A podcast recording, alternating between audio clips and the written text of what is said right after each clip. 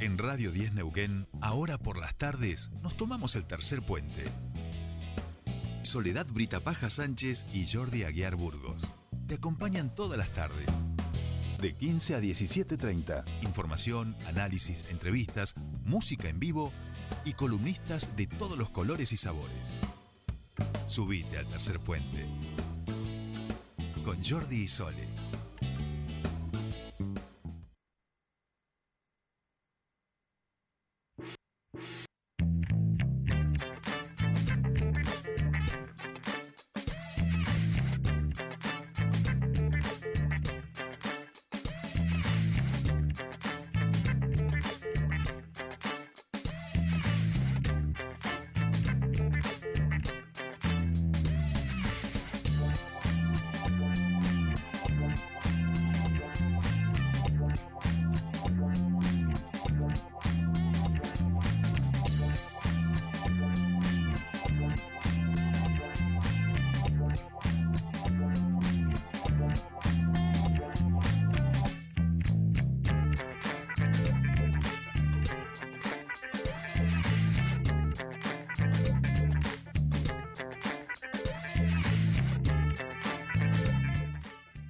Continuamos con más tercer puente y eh, les decíamos que eh, queríamos meternos en este tema que me parece que es central en esta época del año y que tiene que ver con la pirotecnia en las épocas festivas. Nosotros sabemos que en la ciudad de Neuquén, las localidades de ciudad y tanto Cipoletti también me parece que ya tiene la legislación, si tiene la legislación de prohibición eh, para la pirotecnia, hay control, sabemos que siempre existe, siempre está presente, eh, lamentablemente. Y esto no es eh, un capricho, esto es, lo hemos dicho, lo dijo Jordi al inicio del programa, tiene que ver con cuidar eh, a la comunidad en general, pero sobre todo a la población autista en particular, que realmente sufre muchísimo la explosión de, de la pirotecnia. Nosotros vamos a meternos en este tema y estamos en comunicación con el director de la Fundación Faro Patagónica, eh, Gastón D'Angelo, a quien le damos la bienvenida aquí a Tercer Puente. Jordi, Sole, te saludan.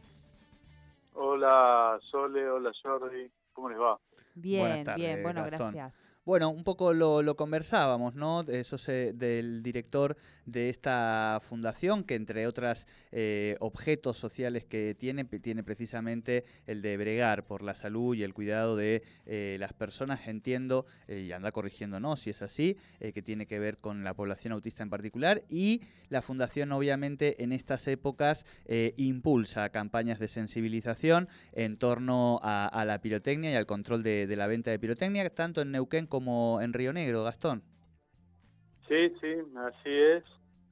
La Fundación Paro Patagonia trabaja con todo lo que es autismo en particular y discapacidad en general, este, pero en autismo, que es nuestro fuerte, yo soy padre de mis hijos, uno de ellos tiene autismo no hablante, eso fue lo que generó eh, la necesidad que vimos con mi esposa de, armar la fundación. Y cuando llega diciembre, que es un mes festivo para la mayoría de las familias, arranca un calvario para un sector muy grande de las familias de las personas con autismo. este, esto hay que explicarlo, siempre lo aclaro, la pirotecnia no es que asusta al chico o, lo pone de mal humor, sino que una población muy grande de personas con autismo tiene lo que se llama hipersensibilidad auditiva o hiperacusia.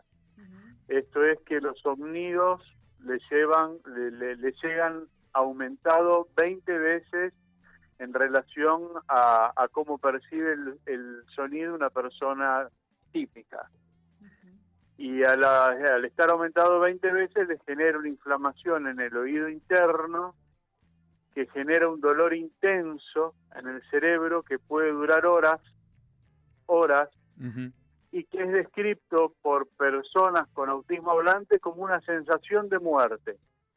Es decir, no se puede racionalizar algo festivo con ese dolor intenso y literalmente creen que el cerebro les va a estallar. Por eso es importante, por un lado, la tarea de la concientización social para que la población sepa lo que la pirotecnia genera en las personas, pero también trabajamos en lo que es el control y la fiscalización para hacer cumplir una ley como la que tiene Neuquén, que es la 2833, que prohíbe el uso de pirotecnia dentro de la provincia. Bien, bien, hasta aquí clarísimo, eh, Gastón, la, la exposición en eso también te, agradecemos el rato más, personal como papá eh, para que se entienda y que muy bien lo has, lo has descrito el, sufrimiento y el, y el padecer que, les aparece a ustedes, donde además con esta mm, paradoja ¿no? que tiene que ver con, con, las formas de festividad que nos damos los, los seres humanos y estas comunidades.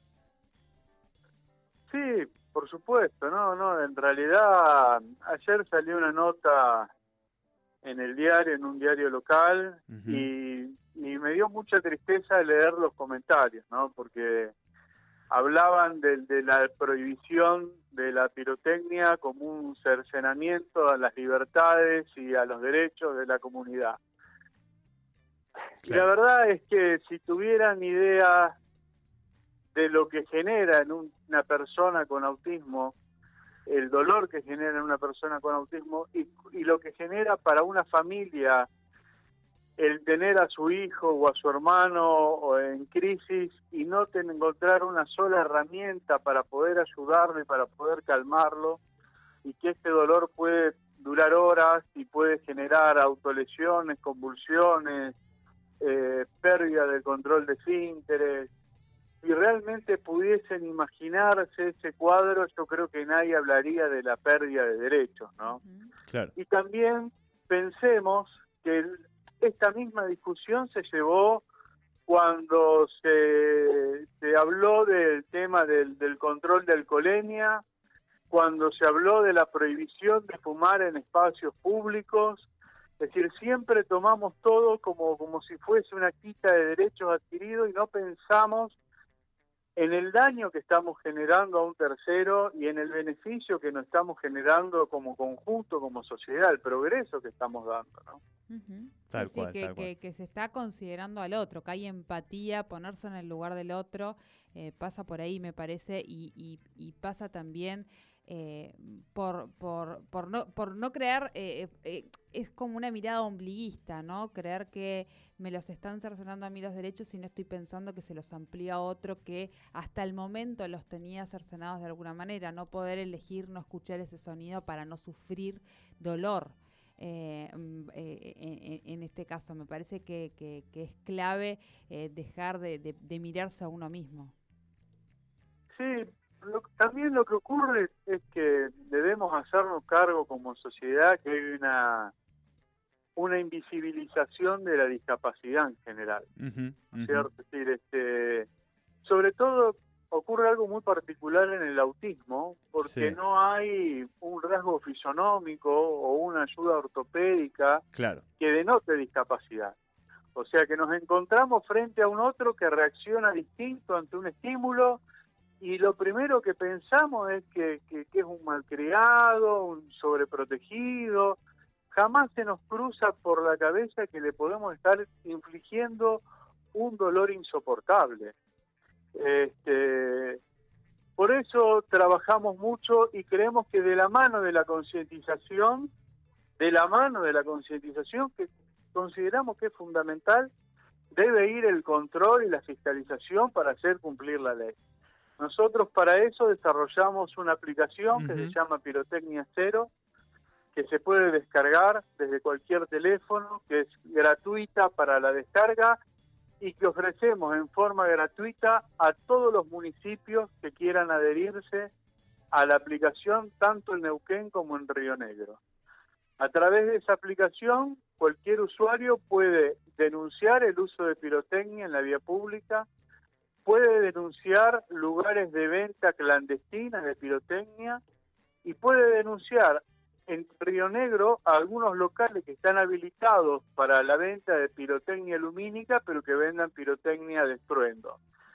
A diferencia de Neuquén, lamentablemente en Río Negro todavía no tenemos una ley provincial que prohíba el uso de pirotecnia. Tenemos ordenanzas municipales, por eso lo que estamos haciendo es tratar de trabajar en forma conjunta municipios neuquinos con rionegrinos para hacer un trabajo de inteligencia previa, ¿no? Para poder enterarnos cuando llega un transporte con pirotecnia que sabemos que tiene depósito en alguna de estas localidades para poder intervenir directamente en el momento en que la pirotecnia se baja en el depósito, para poder hacer un decomiso en el depósito y no y de esa forma evitar que pase el circuito de venta, que como estar prohibido generalmente es clandestino y es muy difícil controlar.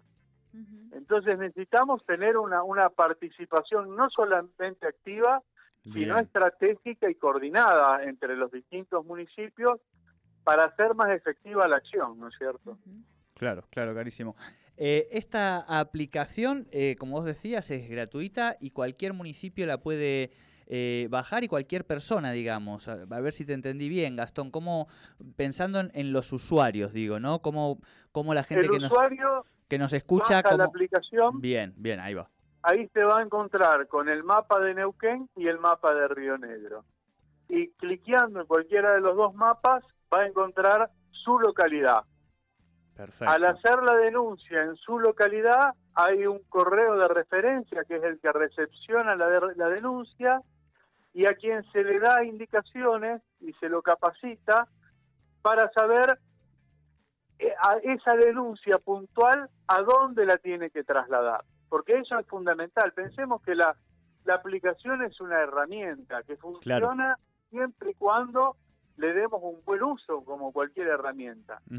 Entonces, si hay una denuncia por venta en la calle, en una feria de pirotecnia, directamente se le da aviso a la policía, que es la policía quien tiene el poder en la calle para poder realizar el decomiso de esa mercadería. Si se está vendiendo en un comercio, se da aviso a el departamento de comercio de esa localidad y si nos enteramos a través de las redes sociales que hay una venta en domicilio, ahí interviene Fiscalía para hacer un pedido de allanamiento y ahí va la policía a hacer el allanamiento en el domicilio para poder secuestrar la pirotecnia. Este, así es como funciona la aplicación y cuanto más municipios podamos sumar, más información va, a estar circulando entre nosotros y, esperamos tener mayor nivel de éxito con la aplicación esta, ¿no es cierto? Claro, claro. Pensaba que esto también es muy importante, eh, la participación de, de las localidades, quizá aledañas tanto de Neuquén y Chipoleti, digo, ¿no? Que digo, Neuquén tiene una ordenanza eh, provincial, municipal, eh, pero a veces pasa que las localidades aledañas, bueno, hay menos control, menos fiscalización, eh, porque también hay menos personal, digamos. No sé si esto ustedes lo, lo vienen estudiando, si tienen información de qué va pasando, ¿no? Lo estamos trabajando. Esta aplicación hoy está disponible para Neuquén Capital, Plotier, Cenillosa, eh, Centenario, Añelo, San Patricio del Chañar y seguramente vamos a incorporar a Rincón de los Sauces. En Río Negro se está trabajando con la Municipalidad de Chipoleti, la Municipalidad de Fernández Oro, de Axen. Posiblemente también en estos días eh, se sume Cinco Salto y General Roca. Es decir, tratamos de cubrir todo el espacio del Alto Valle, que es donde mayor uso de pirotecnia hay.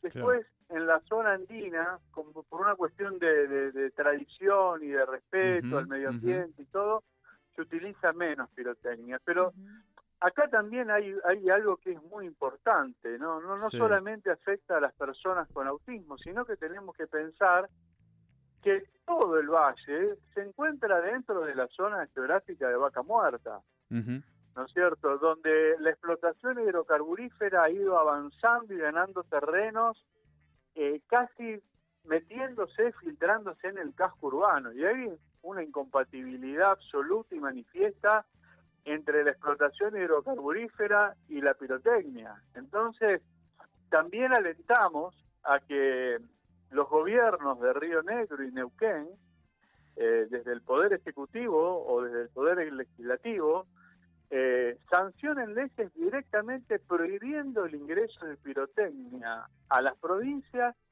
dada la diversificación de su matriz productiva y el peligro que la pirotecnia conlleva a lugares de explotación donde se hay cigüeñas de, que sacan petróleo y, chimeneas que hacen venteo de gas y se están armando gasoductos por todos lados, digamos, es decir, es, es, es altamente peligroso para la, para la sociedad en general. Clarísimo. Gastón, eh, corrámonos, creo que ha quedado muy clara toda, toda esta eh, iniciativa por parte de la Fundación, pero me gustaría también que brevemente nos puedas contar un poquitito más del trabajo que llevan adelante desde la Fundación, que me parece muy importante también de, poder contárselo a la gente. Bueno, este, en realidad tratamos en la Fundación de hacer un abordaje transversal del autismo. El tema de la pirotecnia es uno de los temas que afectan al autismo, pero en realidad hay muchas cosas que están mal en el autismo que tratamos de mejorar desde la Fundación. Es decir, pensemos en los procesos de inclusión, de educación inclusiva.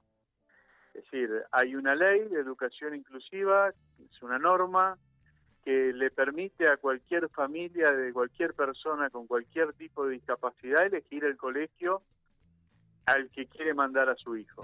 Ahora, es verdad que una norma o una ley no nos garantiza que esa educación sea una educación de calidad. Para eso tenemos que formar a nuestros docentes este, para que la educación llegue de la manera que tiene que llegar. Claro. Eh, en salud también tenemos serios déficits en cuestión relacionadas con el autismo. En la mayoría de los países, o los países más desarrollados, el autismo se diagnostica entre los 12 y los 18 meses y la edad de promedio de diagnóstico del autismo en Argentina todavía está entre los 5 y los 7 años, que es cuando el chico ya está escolarizado perdiendo un tiempo muy valioso de tratamiento terapéutico. Lamentablemente tampoco tenemos mucha información estadística. La Fundación también está trabajando con otras organizaciones pidiéndole al Estado Nacional, que el año que viene va a ser un censo nacional, que parte de ese censo sea con respecto a lo que es discapacidad no sea tan general preguntando si vive una persona con discapacidad en, la familia, sí o no, sino que sepamos qué tipo de discapacidad tiene, si ha tenido acceso a, un tratamiento médico adecuado y oportuno, si ha tenido acceso a tratamientos terapéuticos, si ha tenido acceso a escolarización, si tiene trabajo o no, porque también es verdad que hay una población con discapacidad que es prácticamente ha tenido acceso a la escolarización, pero se ve frustrada su incorporación al sistema laboral. Y eso genera una dependencia familiar muy grande, claro. Cuando en realidad no debería haberla, porque si buscásemos trabajos y generásemos fuentes de trabajo en el cual la discapacidad no fuera una traba, sino que la persona pudiese desarrollar, independientemente de la discapacidad que tenga, una actividad laboral en igualdad de condiciones con el resto de sus compañeros, estaríamos dando también como sociedad un paso significativo. Es decir, el autismo tiene muchísimas cosas por mejorar. este, nosotros tratamos de ir paso a paso viendo oportunamente qué aporte podemos hacer desde la fundación, trabajando en conjunto con otras organizaciones, tratando de dar respuestas a la familia, porque eso también es un gran déficit. Claro. La cobertura terapéutica está pensada solamente para la persona que tiene el certificado de discapacidad. Pero pensemos que atrás de esta persona hay una familia, una estructura familiar que debe ser sostenida, apuntalada y acompañada en ese proceso. Claro. Claro. Eh, acá veíamos un poco también la página www.faropatagonia.org y algunos datos, ¿no? Como para contextualizar también esta charla, hablamos de un 600%, que es la tasa de crecimiento del autismo a nivel mundial en los últimos 15 años. Y aquí en el Alto Valle aproximadamente... Eh, han calculado ustedes unos 2.100 niños y niñas este, con TEA aproximadamente aquí en, en, el Alto Valle, ¿no? Ese es más o menos el número, hablamos del trastorno del espectro autístico. El problema es los que no están cómo con accedemos a la población que todavía no está diagnosticada. Diagnosticada, exactamente. Claro. ¿Cierto? Ese, ese es el, el problema. ¿Y qué pasa también cuando el diagnóstico llega de adulto y por ser adulto la junta evaluadora que dice, te diagnostico, tenés autismo, pero ya a tu edad no tenés acceso a terapia. O sea, este, lo cual es tan grave como no darle el diagnóstico, porque es una persona que ha eh, pasado toda su infancia, toda su adolescencia y toda su juventud, quizás con problemas sociales, de, de relaciones sociales severos, que ha influido en su capacidad de relacionarse laboralmente y que de grande le damos el diagnóstico, pero decimos, si ya llegaste hasta acá sin, sin, sin carnet de discapacidad, no te lo damos porque consideramos que no lo vas a necesitar. O personas que porque llegan al estudio universitario no tienen adecuaciones curriculares porque se supone que si pasó por un colegio primario o secundario puede perfectamente hacer una carrera universitaria sin adecuaciones curriculares. Cuando en realidad el artículo 24, que habla de la educación inclusiva en la Convención Internacional de las Personas con Discapacidad, no discrimina la educación inicial, primaria y secundaria como que educación que sí necesita adecuaciones. Obviamente una persona con autismo, una persona con discapacidad, va a necesitar adecuaciones durante toda su etapa educativa, incluso la universitaria. Y ahí es donde no podemos dejar solo a las personas, donde como fundación tratamos de acompañar y concientizar de que la educación universitaria tiene, debe y merece tener todas las adecuaciones curriculares que las personas necesitan para poder desarrollarlo en plenitud. Bien. Bueno, Gastón, la verdad que te agradecemos muchísimo esta, esta comunicación, eh, todo lo que nos has contado, el trabajo que hace la, la, Fundación, que me parece que es enorme, y vamos a tratar de ir haciendo estos días, antes de que cerremos el ciclo, el recordatorio permanente de, este, de la pirotecnia cero y la posibilidad también de que la ciudadanía pueda eh, compartir esta aplicación y sumarse, en definitiva, a que todos y todas podamos, en la medida de lo posible, poder disfrutar de, de estas fiestas de, de la misma manera. ¿No? Entiendo que, que Dante y Oliverio son, son sus hijos mellizos, ¿no? Exacto, sí, Dante y Oliverio son nuestros hijos. Oliverio tiene autismo no hablante. No este, hablante. ¿Y, qué, qué, tipo de música les gusta a Dante y a Oliverio? Eh, son bastante eclécticos en cuanto a, la música. Este, todo tipo de música les viene bien. De hecho, en casa este, tenemos un popurrí de música bastante surtido y disfrutamos de esos momentos de música y diversión familiar. Bueno, bueno, me alegro mucho. Vamos a prepararles un, temita a ver si aquí les gusta en su eclecticismo y a dedicarles esta música a Dante y Oliverio y agradecerte a vos, por supuesto, Gastón, esta comunicación con Tercer Puente y nosotros vamos a tomar un poco esta, esta posta y a, tratar de, recordarle a la ciudadanía que, se sume a esto. Muchísimas gracias por esta comunicación con Tercer Puente.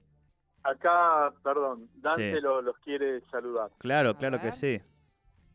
Hola. Hola, Dante. ¿Cómo estás? Bien. Dante, ¿qué, qué música les gusta a vos y a tu hermano?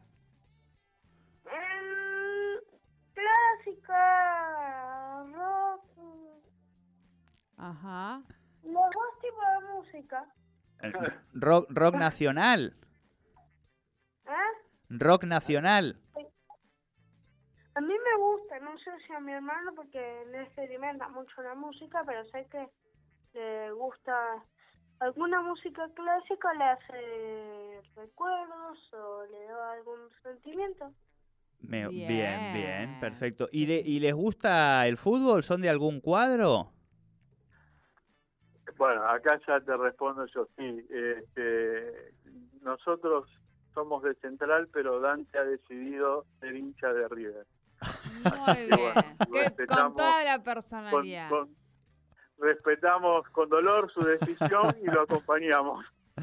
Lo que pasa es que vamos a, hacer claro, no ha elegido mal para estos tiempos que corren. No, no, no, no, por supuesto, no, no, y es lógico y comprensible.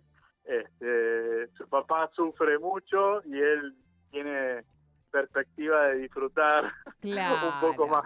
Ahí va. Está muy bien, está muy bien, me parece. Decirle a Dante que yo lo acompaño en el sentimiento, que acá tiene una fanática de River y, a Oliverio también, claro.